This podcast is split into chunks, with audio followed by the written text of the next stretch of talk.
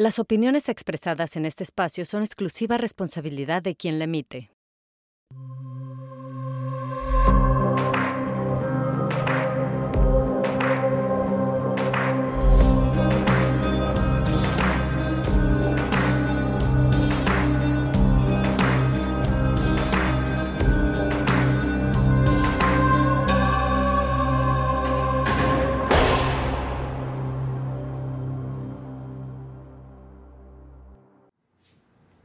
La homofobia en este país mata todos los días a cuatro personas. Cuatro personas de la comunidad LGBT son asesinados por pertenecer a la comunidad LGBT, por tener preferencias sexuales que no son las que se denominan como tradicionales, un hombre y una mujer.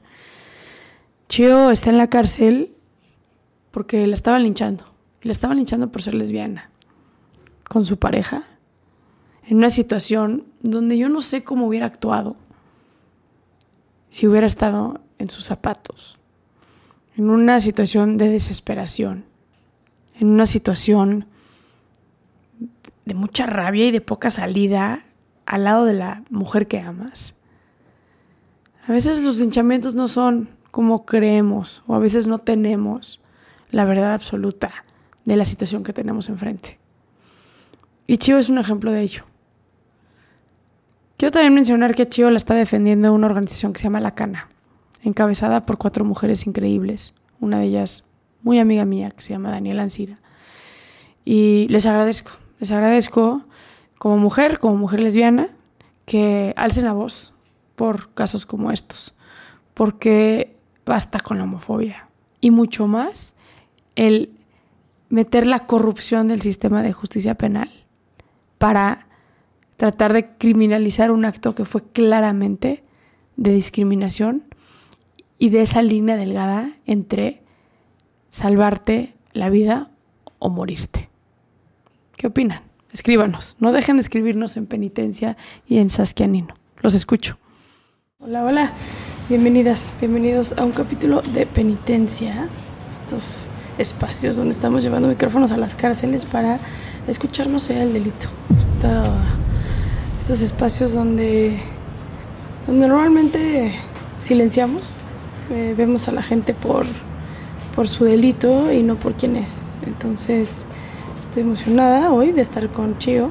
Eh, eh, a ver, Chio, yo, yo, una vez vi una película, que es una de mis películas favoritas, y es de dos mujeres que se enamoran y una le dice a la otra al final de la película, le dice, eh, cuéntame tu historia de salir del closet. Y la otra se voltea y le dice, ¿cuál de todas? Y me pareció cabrón porque quienes pertenecemos a la comunidad LGBT constantemente tenemos que estar saliendo del closet. Y en un México machista, en un México homofóbico, eh, misógino. misógino, todo el tiempo tenemos que estar pensando, este, aquí sí puedo darle la mano a mi pareja, aquí no puedo darle la mano a mi pareja, este, eh, aquí eh, corro peligro por ser quien soy, aquí no corro peligro por ser quien soy. Eh, y eso es muy cabrón, ¿no? Y de alguna manera tú estás aquí a consecuencia del México misógeno en el que vivimos, ¿no? Del, México homofóbico en el que vivimos. Pero antes de entrar a, por qué estás aquí, me gustaría conocerte un poco más. Claro. ahora sí que, ¿cuál es tu historia de salir del closet? Bien, pues mi historia cuando salí del closet fue desde muy pequeña. Yo desde muy pequeña me di cuenta que me gustaban las niñas, ¿no? Real desde que estaba en la primaria. Eh, yo tenía un noviecito de manita sudada y mm, notaba que las mismas reacciones que yo tenía con el niño me pasaban con la niña. Entonces pues me sacaba de onda, pero no le tomaba importancia porque solo me interesaba jugar. Entonces, eh, ya en la secundaria tuve mi primer beso con una niña, me gustó muchísimo, muchísimo, y tuve mi primer novia. Y pues desde ahí, a los 14 años me corté el cabello, no por parecer un niño, sino por comodidad. No me gustaba tener el cabello largo, me estorbaba al jugar fútbol. Y pues desde ahí comenzó mi historia lésbica. ¿Cómo es que tu familia toma esto?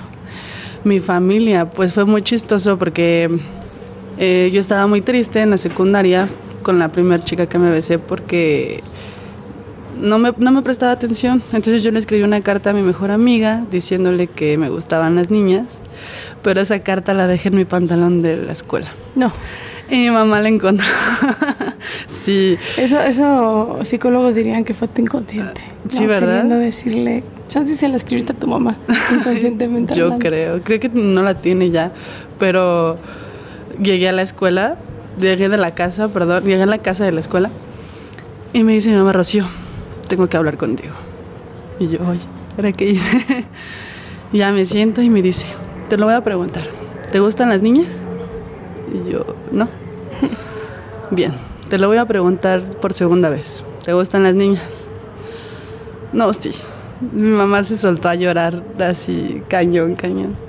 Te dio tristeza. Sí, me dices que no voy a tener nietos y yo quiero una mejor vida para ti. Y, y me dijo algo que hasta la fecha me duele y lo recuerdo mucho, que me dices que si a mí me costó la vida, a ti te va a costar el doble. Entonces, este, dije, órale, me fui a mi cuarto, le comenté a mi papá lo que había sucedido y mi papá fue como de, pues yo ya sabía. Y mi hermana fue de, ay, esa es una moda, se te va a pasar. Y este, y mi mamá lo fue aceptando con el paso de los años, como a los 17 ya lo asimilaba un poco más. Y hasta la fecha le pregunto a mi hermana, oye, ¿sigue siendo una moda? Y me dice, no, pues ya no. ya me di cuenta que no. Y ya no tanto, ya le Sí. duró mucho eh, esta, esta rachita, esta modita. Así, así es, así empecé. Qué fuerte, ¿no? Eso que te dijo tu, tu mamá respecto a que vas a sufrir mucho. Yo conozco Sí. muchas mujeres eh, cuya historia es parecida en el sentido de eh, el miedo que por lo menos pretenden proyectar las mamás y los papás son no quiero que sufras. Mi miedo a que a que sufras. Yo me acuerdo que cuando yo salí del closet, mi abuela es vente a vivir a Holanda, porque mi familia es holandesa, ¿no? Y me decía mi abuela, ¿por qué no te vienes a vivir a Holanda? Hasta que un día le dije, ¿por qué quieres que me venga a vivir a Holanda? Estoy pero bien donde estoy, este, amo lo que hago, o sea, no tengo razón. Y me dijo, es que aquí vas a ser muy libre. Sí, Como con es, este temor. es que es un país de primer mundo, ¿no? Y me imagino que quiero pensar que la educación es diferente. Sí, o sea, no existe la, la- la- la homofobia tan, tan cabrón como existe aquí en, en- en México. Eh, y no me había tocado este, conocer a alguien en prisión que sea víctima y consecuente de lo que le pasó, o sea, de la propia homofobia puntualmente. Claro. Te desarrollas, ya sales del closet, dices, güey, este es quien soy y, Sí. y- y vas para adelante. Sí, sí, de hecho, eh, hay, hay bastantes personas como yo que están recluidas en varios centros que, pues como tú dices, ¿no? Por el hecho de la discriminación, pues estamos presentando un problema así. Y mm, pues sí, aquí estoy. ¿Qué pasó? ¿Qué te trajo a la cárcel? Ay, pues fue muy, muy rápido todo, porque yo vivía con mis padres y tenía a mi, a mi esposa. Hicimos una boda espiritual, estábamos muy enamoradas, de hecho aquí tengo un tatuaje con él. Con la fecha. Sí. Entonces, eh, vivimos en mi casa un tiempo. eh, posteriormente, ¿Qué edad nos- tenías cuando te casaste? Yo tenía 23 años. Chiquita. Sí. Entonces nos fuimos a mi casa, a, su- a tu casa, a la casa de mis Gracias. papás. Y pues bueno, tuvieron problemillas. Decidimos irnos a su casa de ella, ella Nicolás Romero. Pues va a estar más tranquilo, no está tan acelerado como la ciudad. Y mm, llevábamos desde el 24 de diciembre. Entonces, un día, un sábado, se nos ocurre ir por el, por el tianguis, ¿no? Por el mandado. Entonces nos llevamos muy bien, mi esposa y yo íbamos echando el cotorreo y ya de regreso observé un tipo, ¿no? Que me estaba mirando como que así muy despectivamente y me estaba diciendo de cosas. Sinceramente no, yo no sabía qué cosas me estaba diciendo y solo me reí, pero me reí porque iba con mi novia, ¿no? Mi esposa. Entonces no le tomé importancia, me seguí y al día siguiente me dice mi suegra, oye, pues vamos a lavar el coche, ¿no? Y vamos a comer. Les digo, no, la verdad es que no quiero ir. Algo ya me decía que yo no tenía que salir de la casa. Entonces vamos a comer, lavamos el coche y regresamos. Y de no, digo a mi esposa, yo no quiero ir, quiero quedarme a trabajar, tenemos que generar. ¿En qué trabajabas? Eh, comerciante, vendía lentes, pañuelos, sudaderas. Entonces, pues tienes que producir, ¿no? Propio material. Eh, me insistió tanto que accedí, ¿no? Accedí a ir y mm, lavamos el coche, fuimos al tianguis, compramos todas las cosas. De regreso, no guardamos el coche en nuestra propia casa, lo guardamos en una cochera. Para yo iba manejando el coche. Para esto, el mismo tipo que me había encontrado un día anterior se volvió a presentar, pero ya iba con un grupo de amigos. Entonces yo iba platicando con mi esposa, chalala, y me, me siguió gritando de cosas, ¿no? Y creo que me aventaron una pelota en el cofre, no, no sé qué pasó. Y sus amigos también me, me decían burlando Que marimacha, machorra, te voy a bajar a tu vieja, cuánto apuestas, este, niño sin pilín y diversas cosas. Entonces, desde ahí cometí el primer error, que fue bajarme del coche. Me bajé del coche, le dije, oye, yo no te conozco, no sé qué quieres, por favor déjame en paz, yo ni siquiera soy de aquí. No, pues entonces pues lo que quieras mi segundo error fue dije, pues lo que quieras. Se agarró y me soltó el primer golpe. Eh, yo la verdad pues no, no me quise como que dejar. Intenté como... Sí, soltaste los madrazos también. Sí, y este... Entonces me tira al piso y ya cuando me tiene así en el piso, pues yo nada más me estaba cubriendo, se acercan los demás a pegarme también. Eh, me levanto porque dejé el coche afuera con mi esposa y mi suegra. Y ellas se quedaron adentro. Ellas se quedaron adentro. Entonces volteo y cuando volteo veo que mi esposa viene corriendo, ¿no? Pero así corriendo y corriendo. No, mi amor, y, y no le haga nada, ¿no? Y los empuja. Y el mismo chico que me estaba golpeando le empuja y él le empieza a pegar. Después llega mi suegra y pues también le pega, ¿no? Y entonces, ay Dios, este, me levanto me digo, no, veo que están saliendo todos los vecinos de la calle, todos, todos, así como si me hubiera robado algo, no sé. Y yo dije, ay Dios, viene. Y luego volteo y vienen otros con palos, ¿no? Yo dije, ay Dios mío. Me fui corriendo al coche, dije, no voy a meter el coche en la cochera porque pues van a ver dónde lo guardo, van a ver más problemas. No sé, dentro de mí pensé muchas cosas. Entonces regresé por el coche, me regreso por donde estaba ocurriendo el problema para buscar a mi esposa. No encontré a mi suegra por más que yo quise no la vi, me dirigí más a donde estaban las personas y ahí estaba ella. Entonces le digo, mi amor, súbete, córrele, súbete, vámonos, porque no sé qué vaya a pasar. Aquí eran más de 30 personas, 40. Y me dice, el pedo? O sea, ¿por qué todo el mundo salió a agredir?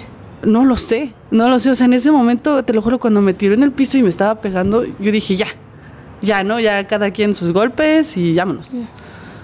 Y ya lo único que hice fue en el coche me voy a sentir segura, ¿no? A lo mejor si me avientan algo, pues no, no va a pasar nada. Y mi único como objetivo era salir de ahí. Entonces me detengo para que Pero me... quiero entender, o sea, sale tu esposa, sale tu suegra, están las tres y hay un chingo de gente puteando, o sea... Ajá, ya cuando regreso con el coche ya ¿Pero cómo lograste? ¿Te fuiste y dejaste a tu esposa ahí? Ajá. Sí, porque quería agarrar el coche. Yo dije, bueno, ya subiéndome al coche, ya pues paso por ella y nos vamos, ¿no? O sea, me, arranco en el coche. Entonces, este, le digo, súbete, vámonos. Entonces me espero, freno, se sube al coche y yo no me di cuenta que dejé la ventana de este lado abierta. Entonces la dejo abierta y me empiezan a meter las manos para quererme sacar del coche. Entonces voy forcejeando, este, los empujo me quiero como que zafar de ahí, quiero subir la ventana. Al momento de que yo quiera avanzar el coche, o retroceder más bien, pues no sé si fue el pánico el momento y pues, seguí en drive. ¿no? Lo primero que hice fue arrancarme, pero me fui hacia adelante. Y lo primero que hice, iba a una curva. Entonces se me fue el coche, como por así decirlo. Me jalan y me voy contra unas piedras, ¿no? O sea, bueno, bien, me voy contra unas piedras. Entonces siento como el coche se me alza así, ¿no? Y dije, ay Dios. Y sacan a mi esposa del otro lado, no pusimos los, seguros. Entonces eh, me agarro de quiero irme, de reversa, pero pues ya no pude, ya el coche estaba atorado en las piedras. Entonces escucho que empiezan a gritar de afuera, abren el coche y un chico alto me agarra. Y escucho de lejos, no, agárrenla, agárrenla, no la dejen ir, no la dejen ir. Y yo, ¿qué onda, no? Entonces me sacan y pum, siento el primer golpe, ¿no? Y después el otro, pum, y otro, y otro, y otro. Ya, ya cuando no recuerdo exactamente todo ese lapso, solo vi como flashazos. Pero cuando volteó vi como a, alrededor así muchos hombres, o sea, hombres, no eran ni siquiera mujeres, eran puros hombres. Y no, ¿y qué te pasa? Y paz. Y los mismos comentarios, ¿no? Por ser lesbiana y, y eso te pasa y no te queremos ver aquí, pinche fenómeno. Y entonces yo me, me cubría, me azotaron en un zaguán y me empezaron a pegar en la vagina, ¿no? Así con el pie. ¿Y dónde está tu pene? ¿Y dónde está tu pene? No que muy macho, no que muy niño. Entonces, te lo juro que yo dije, ya, yo me voy a morir aquí. Ya, o sea, ya. Bajé las manos, yo dije, ya háganme lo que me tengan que hacer. Y en ese veo que unas manos van entrando así, ¿no? Y pues era la policía. Llegó la policía, me hicieron como barrera humana, había una patrulla enfrente y me subieron así nada más. O sea, los policías se fueron contra esta gente para que te pudieran dejar Ajá, salir. sí, nada más me cubrían porque todos me estaban pegando. O sea, real, todos me aventaban piedras, palos y demás, ¿no? Entonces me estaban cubriendo, me suben a la patrulla y de ahí ya no me acuerdo porque para esto los policías dicen que yo me convulsioné en la patrulla.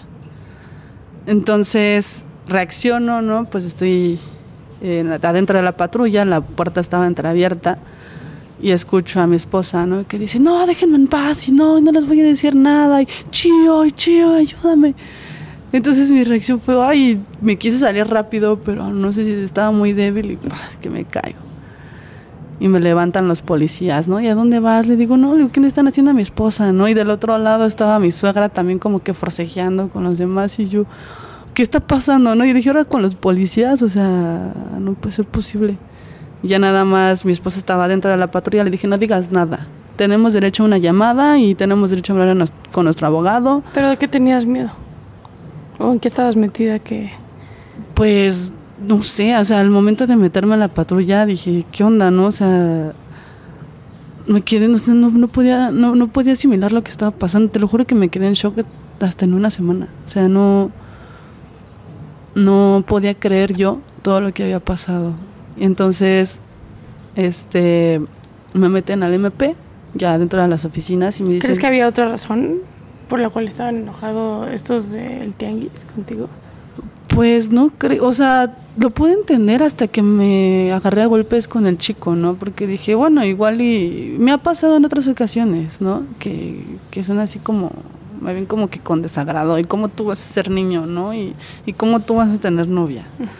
Pero no lo sé, o sea, hasta ahora, y a las, a las, a las audiencias que hemos asistido, todos los que nos señalan pues, son familia. O sea, ni siquiera son... ¿La señalan de qué? Pues de que eh, hasta el momento eran lesiones y nos reclasificaron el delito de tentativa de homicidio. ¿Contra quién? Porque ahí te va. Tengo que cuando entro a las oficinas me dice el oficial, pues es que atropellaste 15 niños. Y, o sea, ¿cómo que atropellé a 15 niños? Sí, los atropellaste. Y Le digo, "Cu- o sea, yo no, yo no los atropellé. O sea, yo me fui a las piedras, ¿no? No, y sí, y mejor cálmate, porque con palabras antisonantes, ¿no? Pues te va a cargar la chingada. Esto ya valió verga. Así que mejor fírmanos. Nos hicieron firmar tantos documentos, pero les dije, o sea, no, hasta la coja de derechos, que ni siquiera me los habían leído. Y yo de no, o sea, no, no te voy a firmar nada. Yo tengo derecho a una llamada y quiero hablar con mi abogado y que ellos me expliquen, ¿no? ¿Qué está pasando? No, y fírmale, y fírmale. O sea, me detuvieron a las seis y media de la tarde, hice mi llamada hasta las doce de la noche. Once y media, doce de la noche. Entonces, yo estaba con esa incerti- ince- incertidumbre de saber qué pasó. Cuando me dijeron que atropellé, dije, no, o sea, me maté a alguien, me llevé a alguien al hospital. O sea, es lo primero que uno piensa, ¿no? ¿Por qué? Porque estoy en el MP. Me empezó a correr el miedo, este, mi suegra o la mamá de mi pareja se pues exaltó también. Ninguna de las tres sabíamos qué era lo que estaba pasando. Las tres trabajaban en el tianguis. Eh, no, trabajamos en el centro, Ok. pero tengo que íbamos a comprar la despensa. Ujú. ya esa misma noche me mandan a la Cruz Roja a hacerme tomografías de la cabeza y cosas.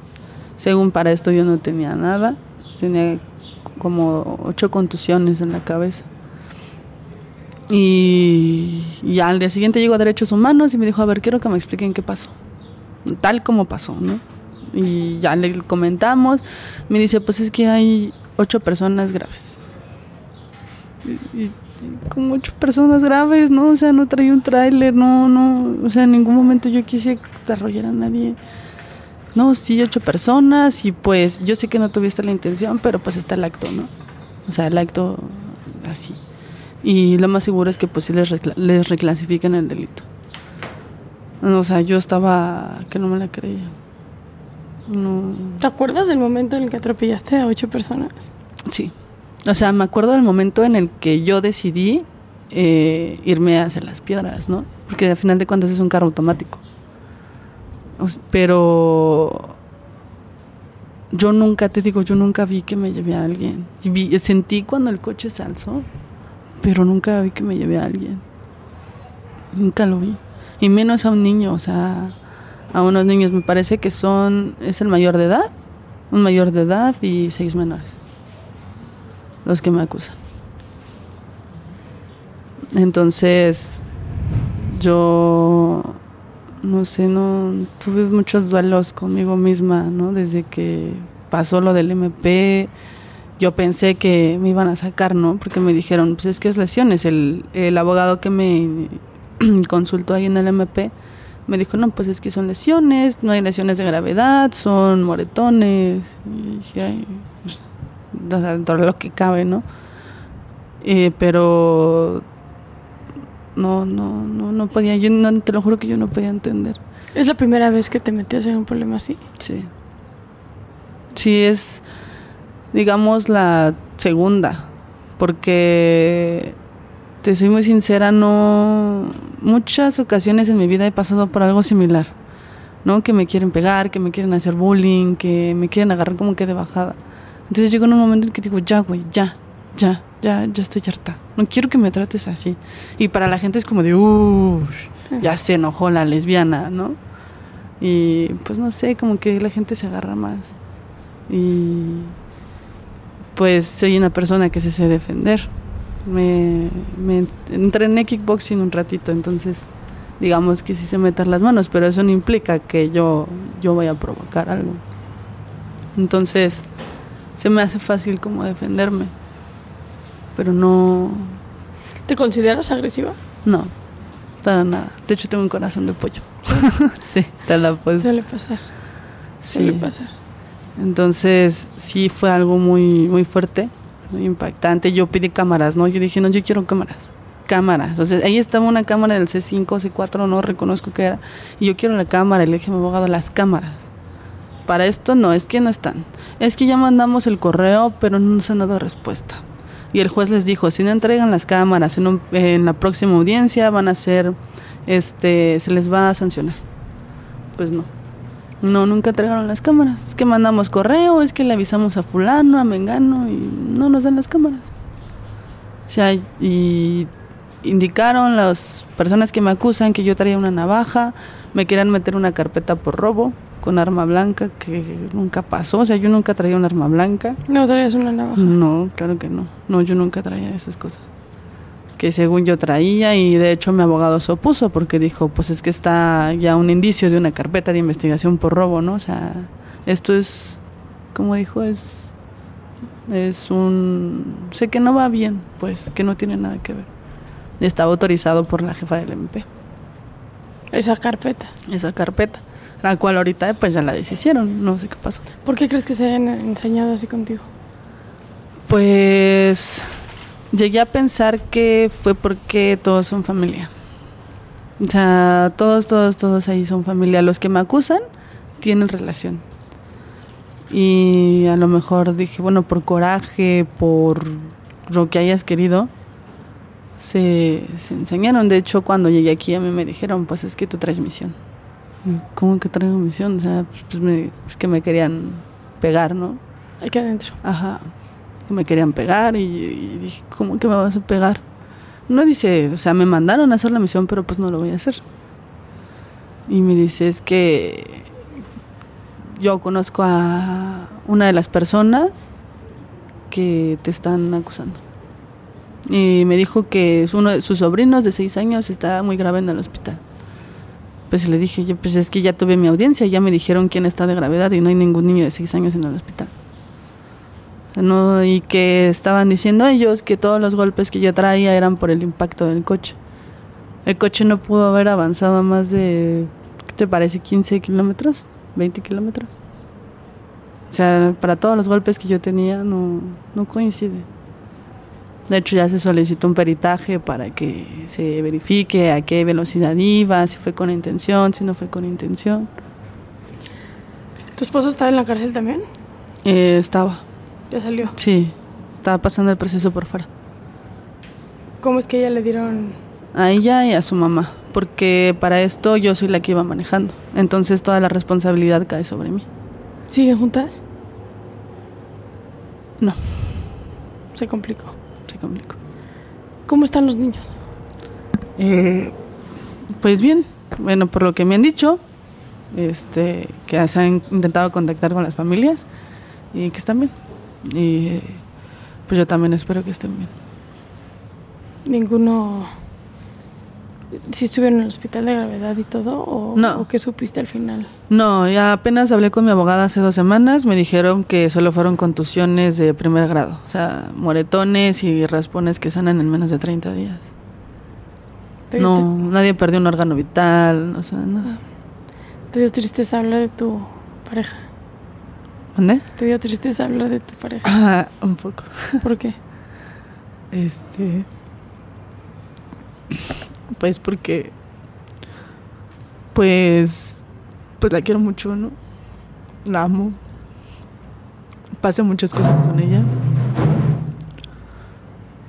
Pasé muchas cosas con ella. Vivimos muchas cosas. Y. Pues ella me dijo muchas ocasiones, ¿no? Yo voy a estar ahí para ti y te voy a apoyar y, voy a estar al 100, pero desde que se fue no, no he tenido el contacto correcto con ella. Solo hemos hablado como dos veces y ha sido más como discusión de, güey, yo le he dicho, ¿no? O sea, te necesito. ¿Dónde estás? O sea, yo tengo una tarjeta que compro en la tienda y te marco.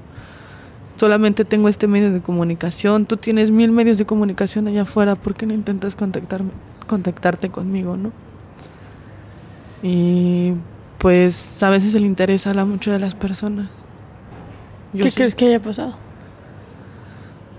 Pues no sé, tal vez que llegamos a este lugar para darnos cuenta de muchas cosas, valorar algunas otras y de que tal vez nuestra relación no iba a funcionar. Y me duele porque el duelo de estar aquí y el duelo de mi, de mi ruptura con ella pues ha sido un poquito difícil. ¿Qué te dice ella de por qué no está cerca? Pues me dice que sí está cerca, ¿no? Que, que por qué no me comunico. Le digo, oye, me comunico con tu hermana. Me dice que ahorita me da el número y después ya no me contesta. Me desvía la llamada. Le marco a tu mamá, me cuelga. Le marco a tus amigas. Me dice, ah, es que se fue a la tienda. Casualmente siempre que le marco, se fue a la tienda, se fue al baño. ¿Crees que no quieran que esté contigo? Sí. ¿Por qué? No lo sé. Dicen que pues nuestra relación no... Al, al, entrar aquí, pues dicen que no... Nuestra relación no va a funcionar. Incluso mi mamá lo ha dicho. Que nuestra relación no, no iba para más. ¿Tienes algún tipo de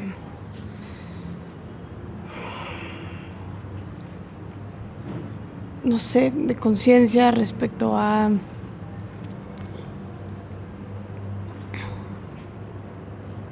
No, no, sé cómo formular la pregunta que quiero hacer. ¿Te sientes culpable en algún aspecto de lo que pasó? Sí. ¿Por qué?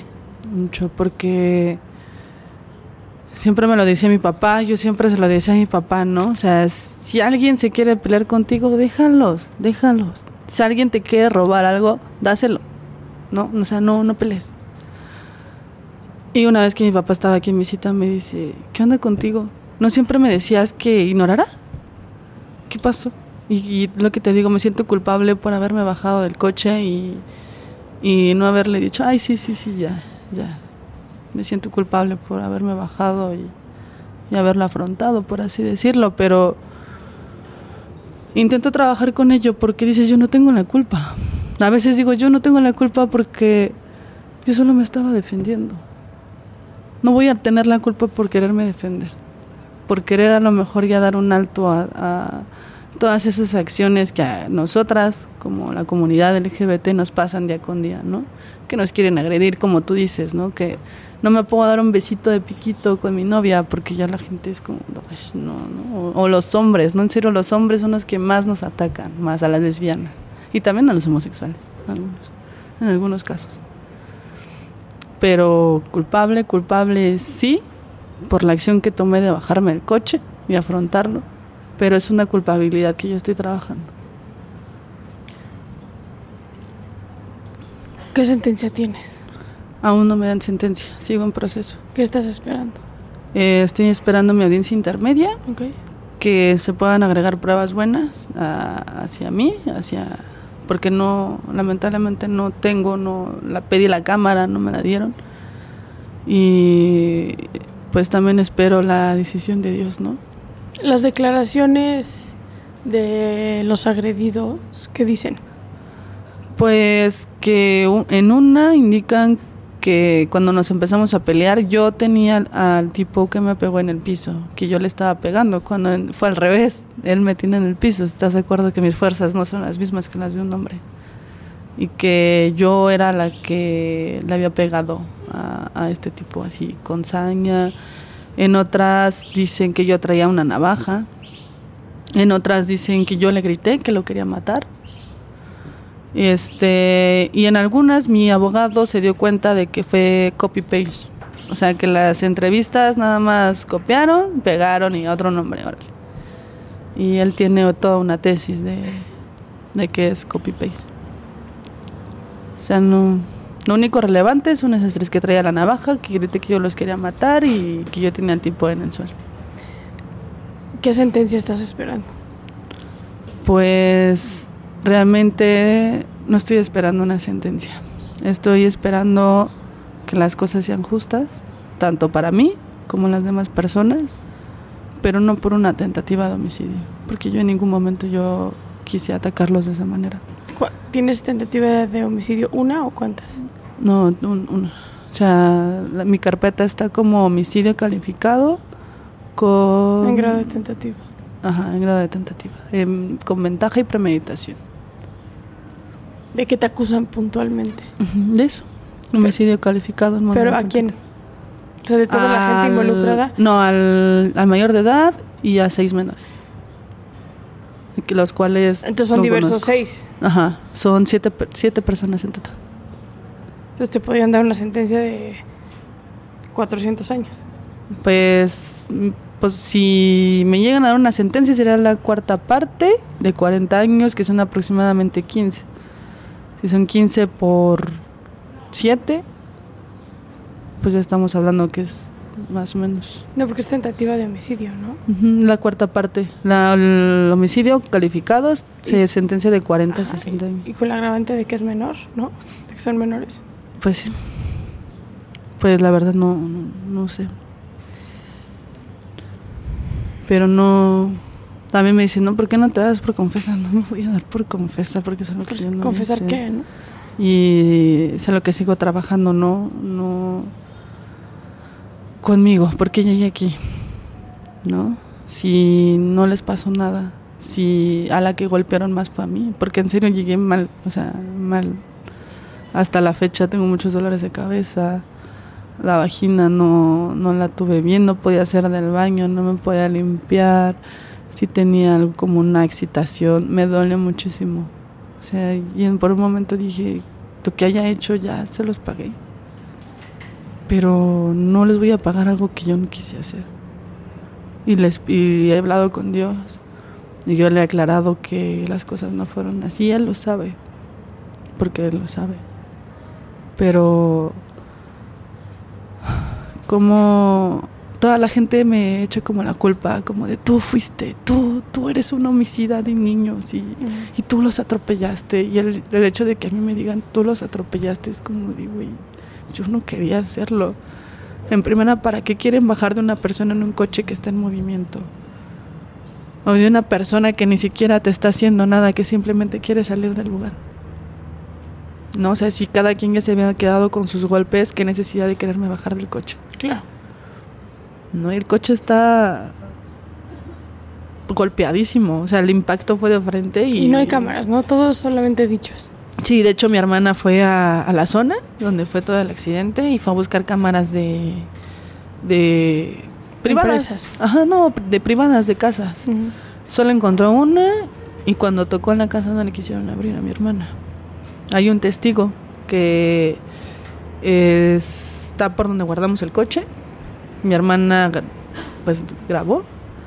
Dijo, señor, necesitamos que nos diga si usted vio algo. Dice, sí, dice, yo vi cómo le estaban pegando a tu hermana. Y entre cuatro tipos diferentes. Pues necesitamos de su ayuda, necesitamos testigos. No, no, porque temo por mi vida. Claro, le da miedo. De hecho, toda, había muchísimas personas afuera del MP. Muchísimas, muchísimas. Y sí, la verdad sí me sorprendí. Y las personas, o sea, no sé cómo decirles de discúlpame, perdóname, o sea, no fue algo que yo hubiera querido hacer. Claro.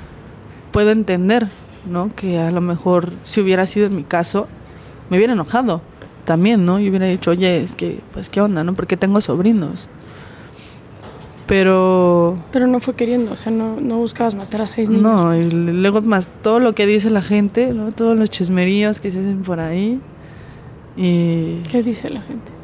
Pues eso, ¿no? Que, que yo los quería matar, que los golpes que yo traía eran por lo del coche, que...